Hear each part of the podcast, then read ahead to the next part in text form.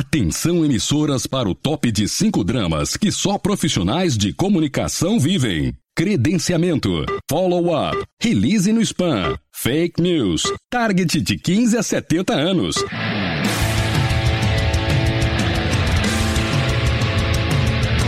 Direto do Centro de Transmissão Comunicacional, Radiofônica, Mediática, Jornalística, Programática, Holística, Multifásica, Antipolítica, Temporal, Fonética, Manacial, Informática, Monumental, Hidrostática, Universal para o centro de seu tímpano. Começa agora o podcast. O podcast do Comunix está no ar nesta quarta-feira, dia 28 de fevereiro de 2018, e a gente hoje vai falar basicamente de comunicação corporativa. Primeiro, o que esperar da mídia espontânea? Esse vai ser o nosso papo no Corneta de hoje. E também quem dentro da empresa deve controlar, comandar o site corporativo.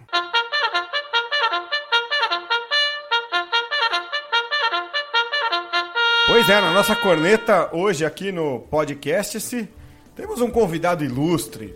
Tiramos férias do Rodrigo por, um, por uma semana pelo menos, é, para trazer Felipe Pestana, o head do Dino. Como é que eu te defino, hein, Pestana? Como é que eu te apresento aqui? Bom Cara, dia. essa é uma pergunta que todo mundo faz até hoje, eu não sei responder. Mas define como sócio do Rodrigo já tá bom. Sócio do Rodrigo Já é uma no honra. Dino. É, já é uma, já é uma honra pros dois. É, bom, hoje é dia 28 de fevereiro. E o que significa que é um mês atípico, só 28 dias, como, como sempre, aliás, como quase sempre, né? É, tirando o ano bissexto. E teve um pessoal aí de um, da, da política que andou fazendo uns recibos dia 31 de fevereiro, não sei se acompanhou. Né? O recibo do apartamento do Lula, os caras viram que o recibo era falso porque eles fizeram recibos retroativos do aluguel do apartamento com data de 31 de janeiro, 31 de fevereiro, 31 de março, 31 de abril, 31 de maio. Agora, eu não vou tocar em política aqui porque você sabe que sai, sai faísca, né? Mas você sabe que não foi a primeira vez que alguém cometeu esse erro, né? Eu tinha uns 14 anos e aí eu consegui, eh, no clube tinha, tinha validade do, do exame médico. E eu tinha preguiça de fazer exame médico para entrar na piscina, né? Aí eu, malandrão, fui lá e vi que a letra do médico permitia transformar o 1 em 2.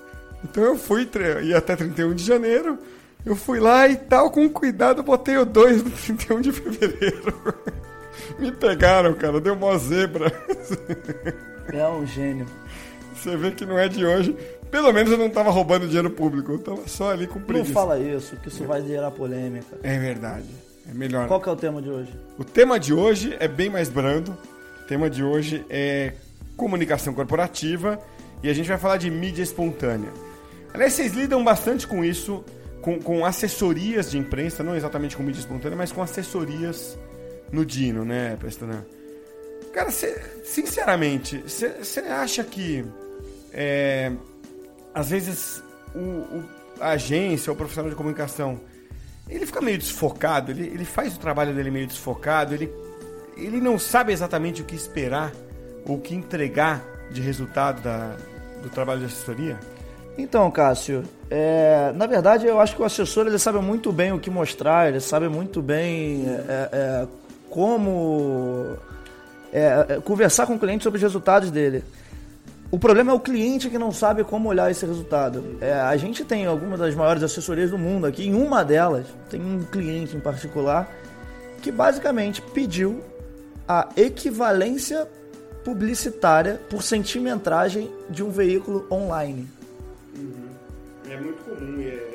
Assim, a gente conseguiu dar uns. É meio insano, assim, não, não faz o menor sentido. É um, é um dado. Que eu conversei com a assessoria e falei, olha, gente, isso não faz o menor sentido. É, a equivalência publicitária por centimetragem já era discutida no papel, que fazia sentido a lógica, a matemática. Vai botar uma régua na tela vai fazer mais Online sentido, fica um negócio mais esquisito do mundo. Então, assim, você pegar um banner que. Que você pode estar na capa, você pode estar no rodapé, você pode estar no meio, você tem diversas formas de mostrar aquele banner. Eu pego a, a pixelagem, não sei nem como é que é a palavra para isso. Você fazer uma analogia daquilo ali para entregar para uma das maiores assessorias do mundo, para entregar para o cliente dela. Por mais que eu tenha convencido a assessoria, que já estava convencida por si só, a assessoria tentou convencer o cliente do contrário disso. Conseguiu. Não conseguiu. O cliente queria ver equivalência publicitária por centimetragem num veículo online. Sendo que a gente tem um relatório, por exemplo, isso foi no caso do Dino, tá? Sendo que a gente tem um relatório com tudo que aconteceu, quantas pessoas viram, de onde que elas vieram, se era homem, se era mulher, a gente tinha tudo para a pessoa mensurar o como foi aquela, aquela publicação, enfim. E eles queriam um relatório de equivalência publicitária por centimetragem. Assim, a culpa não é da assessoria. É, é, às vezes, é, é, por, mais, por melhor que seja a assessoria, o cliente quer ver um número que não faz o menor sentido, ou enfim, faz parte. O que é. Eu, eu, eu toquei nesse assunto, fiz essa provocação, porque é, esses dias eu recebi, por coincidência, dois e-mails de pessoas que queriam contratar assessoria de imprensa. Falaram: olha, eu preciso vender mais, então eu preciso contratar uma assessoria. Cara, me deu um, me deu um certo receio assim. Falei, pô, cara, isso, isso tá fadado a 90% de chance do cara se frustrar, você não acha? Eu acho, e não é porque o trabalho da assessoria não dá resultado. Eu não acho que essa seja a frase correta. Eu acho que a, a quebra de expectativa é igual o marketing de conteúdo. Você sabe bem do que eu estou falando, que é, você já trabalhou minha, com algumas empresas aí. É. é. Gera vendas? Gera vendas. Gera awareness, gera credibilidade, uma vez que tem um terceiro, principalmente sites de nicho falando de você e tudo mais. Mas tem um ciclo, né? Uhum. Não é porque você saiu num, num, veículo enorme ou que você saiu num veículo muito nichado, muito forte naquele nicho, que amanhã você vai acordar e falar, meu Deus, tô rico, vendi muito. Não, não é isso. É um Pode trabalho complementar. Né? Pode eventualmente acontecer, mas, é, não, é, é, não, mas não, é, regra. É. Não é regra. Então, assim, acho que a, a, a grande. Isso muita assessoria vem, vem falar com a gente, que tem essa dificuldade, que o cliente quer cancelar e tudo mais porque não tem essa, essa, esse alinhamento de expectativa com o cliente no sentido de, de alinhar o período de resultados daquilo ali. A assessoria não, não, não vem de vendas. A assessoria vem de awareness, vem de é, é, posicionamento, uhum. enfim. É, e a venda pode vir disso daí num, num, ciclo mais longo. Então acho que esse é o argumento que tem funcionado bastante para as assessorias que são clientes nossos aqui. É, por isso até muitas assessorias elas são também consultorias, né? Porque eu entendo, não, não é só uma forma. Tem gente que acha que é só uma forma dela é, é, ter um, um troco produto, a mais. É, ter um é. produto a mais na prateleira. Eu, eu não vejo assim. Eu acho que às vezes é isso. Às vezes, claro, você tem todo o nível de profissional em todas as áreas. Às vezes tem isso, o cara põe um nome bonitinho lá, consultoria, e cobra por isso e não entrega isso. Mas não é o que eu vejo, especialmente nas, nas assessorias mais estruturadas. Não importa se grande ou pequena, nas mais estruturadas, nas mais sérias. Eles realmente chegam lá e explicam para o cliente. A consultoria é, olha, cara, a assessoria, relações com a mídia é, um, é uma engrenagem de um motor. Você precisa entender qual é esse motor. Então não adianta botar só assessoria. Se, se você tiver um trabalho de assessoria, mais um trabalho de marketing de conteúdo, com inbound, com publicidade, é o conjunto que vai te dar um, um retorno né, é, mensurável, né? É, inclusive a gente, antes de, de é, é vir aqui para o podcast hoje, a gente compartilhou, o Pestana e eu, a gente leu aqui um, um artigo da Inc. Magazine, né? É, que é, putz, eu não sei, eu acho que é uma das revistas mais completas, mais uma das melhores publicações que falam de negócios e marketing no mundo. É, eu né? gosto bastante. E, e a Inc. Eu, bom, eu vou ler o título aqui e a gente pode falar um pouquinho dele, né? Os cinco benefícios para os negócios a partir da mídia conquistada, né? Do earned media, que a gente às vezes chama aqui de mídia espontânea. E você falou dois deles, né? São o awareness, né? E o a credibilidade. É, como é que se dá esse processo? Acho que é legal a gente, a gente assim, secar um pouco isso. É, vamos lá. Quando você consegue uma publicação, por exemplo, uma assessoria, vai lá fazer o seu perene follow-up, consegue uma publicação, por exemplo, num veículo de nicho. A primeira coisa que você ganha é aquele público ali que está lendo aquele jornal, que vai ler o, o conteúdo falando sobre, enfim, é, a, a, empresa, enfim, você gera esse awareness, um número de visualizações, enfim, você tem um, uma quantidade de pessoas lendo aquilo ali. É, e o que eu acho mais legal, assim, que a gente demorou até para ter assessoria de, de imprensa aqui, agora a gente tem, é, que é o ganho de credibilidade quando você tem uma pessoa imparcial Exato. falando de você. É, isso eu acho que é o maior ganho, porque, vamos supor, o Cássio aqui, que é meu amigo, se ele me pede uma opinião sobre alguma coisa, ele, ele confia em mim. Exato. Então, isso quer dizer, o, o que eu falar pra ele, ele vai bem ou acreditar. pro mal, pro bem ou pro mal, vai ele ser- vai é, acreditar. é isso aí. Então, assim, por exemplo, a Inc. Magazine, que o Cássio falou super bem e tudo mais. Então, se eu, se eu leio aqui alguma coisa sobre a empresa do, do cliente de uma assessoria, é, é muito provavelmente vou, vou pelo menos visitar aquele site lá, vou, vou, vou, vou olhar com outros olhos. É, então isso acontece muito, é, até no caso dos influenciadores, que a gente tem falado bastante aqui. Então, é, é mais ou menos nessa linha. Assim, o que eu acho mais interessante do trabalho da assessoria é, é realmente esse ganho de credibilidade por ter um terceiro imparcial falando de você. Isso é. É, ele é, sensacional. imparcial e ele tem credibilidade, né? É, a Inc. Magazine, a Veja, a Isto É, o Globo, a Folha, enfim, estou citando só alguns que me vieram à cabeça.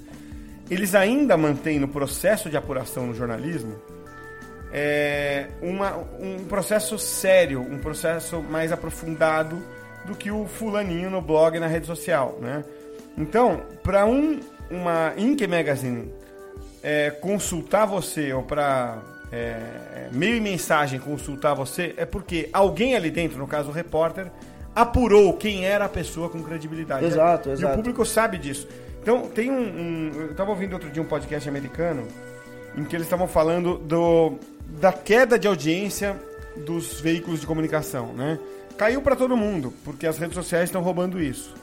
Só que muitas vezes a informação que está circulando nas redes sociais é dos veículos, quer dizer, ele não tem uma audiência direta, ele tem uma audiência indireta. Então a conclusão dos caras foi a seguinte: os veículos de comunicação tradicionais, eles não controlam mais os canais, eles perderam o controle disso, mas eles ainda controlam credibilidade. Então, quando você vê uma- um amigo seu compartilhando no Facebook alguma informação, se você fala, será que é verdade? O que, que você faz? Você corre para um site de credibilidade. É, você joga no Google Não. que vai ranquear um site de credibilidade. Pode ser, mas normalmente no acontece. meu caso é uma notícia assim: Fulano morreu, ou tal empresa quebrou. Aí você olha lá o blog que você nunca ouviu falar, você fala, será? É, agora na época de eleição, tal candidato falou isso, será? Eu- tudo bem, o cara é maluco, mas nem tanto. Você corre para um UOL, É, para nesse um caso, G1, o pior é que normalmente é verdade. é, tudo bem. Mas eu vou pro site saber se é verdade lá. Né? Eu vou para um site de credibilidade para saber se é verdade lá. Então, isso que você está dizendo é, tem, tem a ver com, né, com o, o, o controle da credibilidade, né? O reduto de credibilidade. A É, que Inc. você nunca vai ter num- numa rede social, por exemplo. É, ou, ou é mais, mais, pode até ter, mas é mais, fra, é mais difícil confiar, é mais frágil. né? Exato. É, Outra coisa que você falou então aí de, de awareness, né? De você ganhar awareness, de você aumentar a credibilidade, que é o que a Inc colocou também. E a Inc coloca mais três benefícios, né? Que é você poder gerenciar a mensagem, é você ter controle do que vai ser dito, né? Então é um benefício da mídia espontânea. Você aumentar alcance. É claro, é, é, o Fernando fez o sinal mais ou menos. é, Realmente é mais ou menos porque na verdade, o controle total está na mão do jornalista. Exato, você pode influenciar no conteúdo daquela mensagem, o que não necessariamente vai acontecer. É, então assim, teve até um caso de uma revista agora que publicou uma foto da Anitta, fez uma entrevista que foi até legal, assim, pegaram um trechinho do que ela falou, não lembro exatamente o que que foi. Ela tá processando a revista e tudo mais, fez lá, o- ela influenciou o máximo que ela podia o conteúdo, mas a mensagem está sempre na mão do veículo. É. É, então, até numa entrevista dessa, você tem que ter muito cuidado com o que, com o que você fala para influenciar de fato da forma como você quer. É, e não deixar solto esse controle da mensagem. Cara, e, e aí é, é aí que você depende de falar com um veículo de credibilidade, principalmente com um jornalista sério. Porque. Não, mas eu não tô chamando o jornalista desse- dessa capa Não, de- eu sei. da- da- da- acho que foi da Vogue, eu não lembro. É, de não sério. Assim, ele fez o trabalho dele, ele realmente achou que ela. Tinha que vender a revista também. E ele não falou nada demais, mas assim, não resumia o conteúdo da entrevista. Pois é, mas aí, já, aí que eu tô falando sério nesse sentido, aí é questionar. Eu não via esse material que você tá falando, mas. Pô, você tem que ser honesto é, é, intelectualmente honesto, sabe? Com a, com, a, com, a, com o entrevistado. Eu lembro que uma vez eu era estagiário, eu quase entrei. Eu vou te contar duas situações de quando eu era repórter que aconteceram comigo. Uma, eu cheguei de um clube, eu treino, cobria futebol, cheguei de, de, de, do fim do ano de um clube e um jogador de manhã tinha me falado o diabo. Assim, ele tinha falado que estava insatisfeito, que queria ir embora. Ele estava bravo porque ele estava com o salário atrasado. Aí eu fui almoçar com o editor, a hora que eu cheguei na redação, ah, vai almoçar, vai almoçar, vamos ali, vamos almoçar tal. E eu contei para ele, falei, pô, o fulano lá tá bravo tal. E ele falou, pô, você tem que publicar isso. Eu falei, cara, não, não vou publicar. Mas por que não? Eu, eu era estagiário, não, eu não, não, vou, cara. Ele falou, não, você não pode ser covarde assim tal. A minha sorte é que esse editor era um cara decente, sério. Eu falei, cara, é, ele me ajudou a entender por que, que eu não queria publicar. Eu tinha uma baita matéria na mão. Eu falei, porque o cara falou aquilo em tom de desabafo e ele não tava me dando entrevista. O cara me conhecia tal. Ele falou ali, tudo bem, ingenuidade dele falar isso para um repórter. Mas, cara, não é aquilo. Eu precisaria apurar mais. Eu precisaria conversar com o cara sabendo que, que era uma entrevista. Ali, ali ficou um bate-papo, meio de brincadeira tal. Eu não, não, não acho honesto com o cara. E não publiquei. Entendeu? Tanto que depois de um tempo, quando pagaram o salário atrasado, o cara ficou no clube mais três anos, entendeu? Uma outra situação, eu, de um outro editor, na, no mesmo jornal, um, um dirigente chegou para mim e falou assim: Olha, é, agora vai vender jogador, tal, não sei o que. E falou assim: vende mais porque é fresquinho ou é fresquinho porque vende mais? Aquela coisa do Tostines. e eu entendi, o cara usou aquilo para ilustrar, assim, dizendo: olha, um jogador, quando ele é titular e joga bastante, ele valoriza mais, ele é vendido por um valor maior no fim do ano. Pô, você sabe o que o editor fez? Pegou meu texto e botou no título assim: é, Dirigente do São Paulo é, se comporta como vendedor de biscoito. Sabe? Porra, no dia seguinte eu liguei pro diretor lá e falei, cara, não fui eu. A sorte é que ele é jornalista, ele entendeu. Eu não escrevi esse título. O texto é todo meu. O título foi o editor que mudou. Sacanagem fazer isso. Entendeu? E eu fiz isso porque é, não tinha nenhum não, problema em bater. Isso aí, prova, isso aí prova o que eu, o que eu tava falando. Que a mensagem você não, não é sua. tem o controle. Não tem. A mensagem não é sua. Você pode influenciar no conteúdo, enfim, mas você não tem o controle. Isso eu não sou tão de acordo assim. Com a revista. Com a revista Inc que a gente está então, usando de então, base. Eles falam assim, message, eles colocam aqui, manage messaging. Então, o manage tá certo, não é que você, você é. em si, você Acho que seria. É, influencia é uma palavra acho que é, é. perfeita. Assim, a tradução disso aí, sem isso ser aí, literal, acho que é seria isso. O quarto tópico é expandir o alcance. Isso sem dúvida, né, Prestana? Você. É, naturalmente. Se você é, é, pega um veículo. Expandir o alcance não precisa ser em massa. Se você pega um veículo segmentado, nichado, nichado, cara, é, você vai expandir para quem você queria, né? e, por fim, é você. Deixa eu ver a tradução. Eles falam em parte. Confesso que eu não. É, valor imparcial. É o que Transmitir eu falei da... valor, é isso aí. exato, é o que eu falei. Da... Isso aí que gera o segundo item lá da, da revista. Depois você passa pro, pro pessoal, né, junto. Fica, fica no, no, no, na descrição é isso, É isso aí que gera credibilidade. A credibilidade em si, ela, ela vem disso daí. Ela não vem só porque tem o nome do veículo. Uhum. Ela vem do fato dela ser imparcial, ou pelo menos na teoria ser imparcial. O jornalismo não é imparcial. Mas o público enxerga dessa forma, então. É, o jornalismo se diz imparcial. É a natureza do jornalismo é não ser imparcial, isso não é, faz muito sentido. Na verdade, tem a escola americana e a escola europeia. É, a gente segue a escola americana de jornalismo, que é essa, nós somos imparciais. Sempre. E aí gera esse conflito, assim. Será? O cara, forma, o cara foi. A própria forma como você formula uma frase já, já não é A escolha das palavras Exato. já então, é, e aí vem todo esse questionamento. E a escola europeia é o contrário, assim, o jornal declara a posição, principalmente política. E no Brasil isso começa a acontecer. Então você tem, por exemplo, veículos. Pega a Jovem Pan, a rádio Jovem Pan. Ela é claramente de, de direita, ela é claramente. É, ela ataca claramente o PT e todo o escândalo que, tem aí, que, que, que ocorreu aí.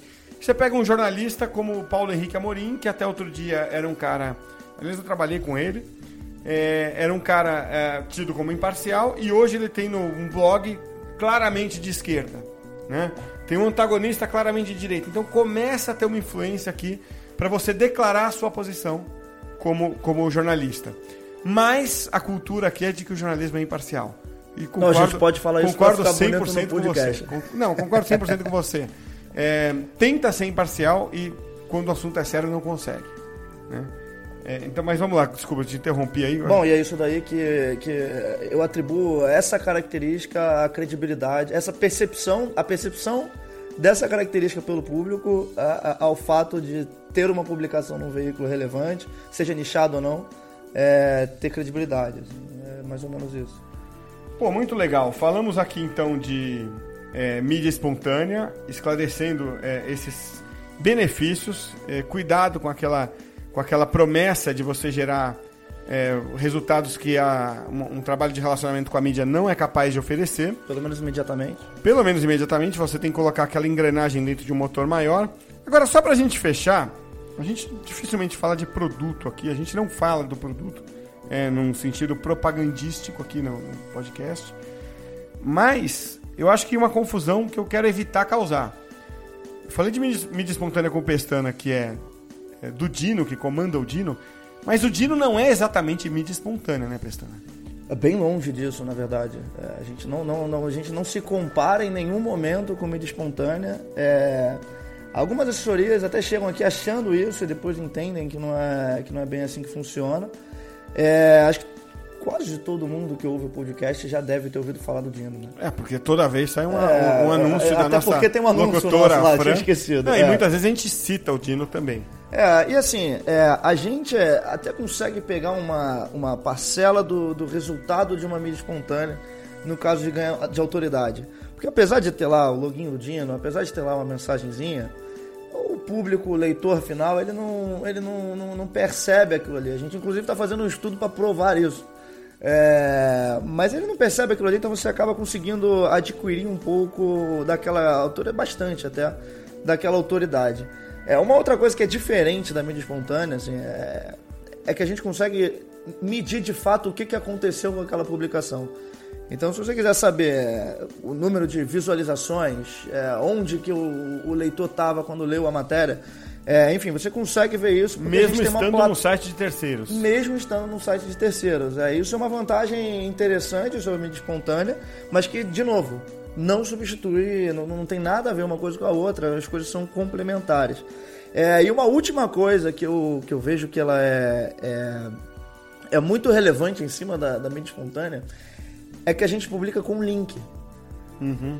E normalmente um repórter, você já foi repórter há muitos anos, você sabe, você não faz um link para uma pessoa dentro de um veículo de comunicação. É muito raro isso acontecer. Uhum. Principalmente se é um link follow. Que bom, do ponto de vista de SEO, agora a maioria das, das assessorias já estão começando a se preocupar com o posicionamento do cliente dela no Google para gerar mais valor e tudo mais. A gente consegue colaborar dessa forma publicando uma matéria com um link do cliente, por exemplo, na, na matéria. Então isso é bem interessante. E de novo, comparando a mídia espontânea com, com o Dino, não tem nada a ver. Sim. Mas uma das estratégias possíveis é conseguir a mídia espontânea no veículo que você quer, que você ainda tem aquele poder de negociação de ser um conteúdo é, é inédito, de ser um conteúdo novo com o veículo. Então você vai negociar lá com valor, por exemplo, que não é meu parceiro, não é parceiro do Dino.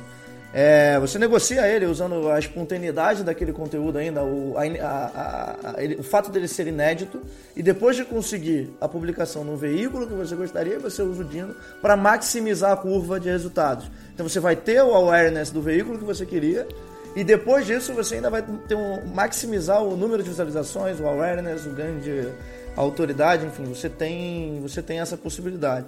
Uma segunda possibilidade possível aquela pauta difícil de emplacar, que todo assessor sabe como é que funciona, você usa o Dino já para pelo menos ter uma garantia de, de, enfim, de awareness daquele conteúdo ali. Então são várias formas de utilizar, de mesclar os dois. É, as coisas são complementares e não a gente não substitui. Eu gosto de deixar isso claro, nem para falar pelo produto, mas como as pessoas costumam muito confundir isso, é, é muito legal deixar isso claro. Assim. Qual é o propósito para é saber para que usar, né? exato. né? É isso aí. Muito bom, legal, Pestana. Obrigado aí por, por ceder um pouco do seu tempo, que a gente sabe que é corrido aí, com tanta, tantos clientes no Dino e tantas atividades né, relacionadas ao Dino. Então, obrigado por, por ceder um pouco do seu tempo aí. Não, eu que agradeço, cara. São prioridades. Se eu tô aqui é porque eu dou um valor pô, animal pra esse podcast aqui. Valeu, Legal. galera. Obrigado. E já chegou a mensagem de um ouvinte, vamos ouvir. Hola, comuníquese, Juan Cesario, soy asesor. ¿Hasta cuándo va las ferias de señor Acevedo? Espero que va hasta 2020. A mí me gustó mucho Pestana. Adiós, señor Acevedo. Esse mala do Juan Cesário não desiste nunca. Transforme seus releases em notícia. Distribua conteúdo e garanta a publicação em mais de 30 portais de notícia. Acesse dino.com.br e comece agora. E quando a gente fala de site da empresa, hein? Site não pode ser uma ilha, né, na, na- na estrutura de comunicação de uma empresa. Agora, a questão é quem deve ser o responsável pelo site da empresa. Bom, o Raoni Coronado trouxe uma entrevista bem bacana sobre essa questão. Por telefone, eu conversei com a Maria Amélia Franco, que atua com gestão de projetos em organizações. E com experiência na área, ela comentou sobre o site das empresas em geral, que na visão dela deve ser integrado com outros setores da companhia. Eu deixaria na mão da comunicação corporativa, havendo essa área, né, ou de um profissional de comunicação, ele sendo presente na empresa. Por que, que eu acho que a comunicação deve estar responsável, né? Eu considero o site um canal de comunicação e vejo que ele deve estar alinhado às demais ações de comunicação da empresa, né? Essas ações juntas, como identidade, um discurso coerente, é que vão ajudar a construir e consolidar a marca. Então, claro que não é só da comunicação, porque o site ele é bem interdisciplinar, ele é múltiplo, né? Ele tem que integrar também outros interesses de outras áreas. Então, o que, que eu sugiro? O- a comunicação como gestora, não, não havendo comunicação de uma outra área correspondente, como marketing, por exemplo, mas integrando os interesses de vendas, na promoção de um produto, de um serviço, se houver um e-commerce, do RH, se eh, houver uma, uma dinâmica de, de divulgação de vagas para receber currículo, aqueles formulários, uma assessoria de imprensa que queira ter uma sala de imprensa, com, que comportar isso, né, divulgar os seus releases, ter um banco de imagens, dados dos seus porta-vozes. E diria também que é, é indispensável, eventualmente, a comunicação, um terceiro que vai munir um blog, um espaço de conteúdo né, multiplataforma e contaria, sem dúvidas, com uma equipe de TI junto, tá? Uma grande empresa, é, a TI ajuda muito na escolha da plataforma, na garantia do, do de um bom provedor, né, dos backups, na agilidade na contenção de uma crise, um site hackeado, enfim. Assim, eu já passei por boas experiências com o apoio de, de TI junto, sabe? Então, eu diria assim, os melhores do mundo seriam esses, seria isso, reunir a comunicação como gestora e integrando as áreas de uma forma muito inteligente, eh, participativa, colaborativa. Você acabou de ouvir a Maria Amélia Franco, que já atuou na coordenação de ações de publicidade e propaganda e também de relações públicas. Quer melhorar sua comunicação no ponto de venda? A TV Corporativa garante seus clientes informados sobre seus produtos ou serviços. Acesse suatv.com.br e peça uma demonstração. Fazendo aqui então o resumão do dia, a gente primeiro falou sobre mídia espontânea, que é importante você trazer uma engrenagem né, da comunicação corporativa dentro de um motor maior de comunicação. Quem falou disso bastante foi o Felipe Pestana, do Dino. E aí tivemos agora a entrevista com a Maria Amélia, feita pelo Raoni Coronado, que falou né, da administração de um site, quem deve ser o comandante do site dentro da empresa.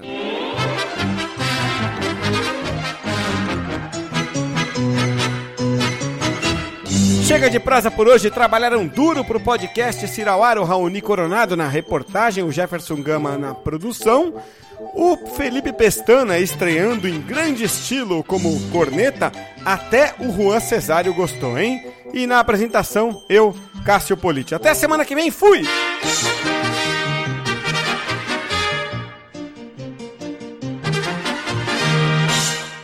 You know how many files your employees have uploaded, downloaded, emailed, airdropped, slacked, or shared via Google Drive today? A lot of that data has left your organization and you don't even know it. Visit code42.com to learn how Insider prevents data exfiltration. This man has just entered the gas price madness zone, pushed over the edge by skyrocketing gas prices. The remedy? Upside, the free app that gives you cash back for every gallon of gas you buy. Hey, wait a minute. Did you just say there's a free app I can get that'll actually pay me cash back on every gallon of gas I buy? Yes, escape the gas price madness zone with the Upside app and earn real cash back on every gallon of gas you buy. Yeah, yeah, yeah. Enough of the theatrics. Just tell me more about this Upside app. Okay, it's super easy. Just download the free app and use it whenever you buy gas. Upside users can earn hundreds of dollars in cash back. Wow, thanks, announcer guy. I'm downloading the Upside app now. Download the free Upside app to earn real cash back every time you buy gas. Use promo code MINUTE for an extra 25 cents per gallon or more cash back on your first fill up. You can cash out anytime. Just download the free Upside app and use promo code MINUTE for a 25 cents per gallon or more bonus on your first tank.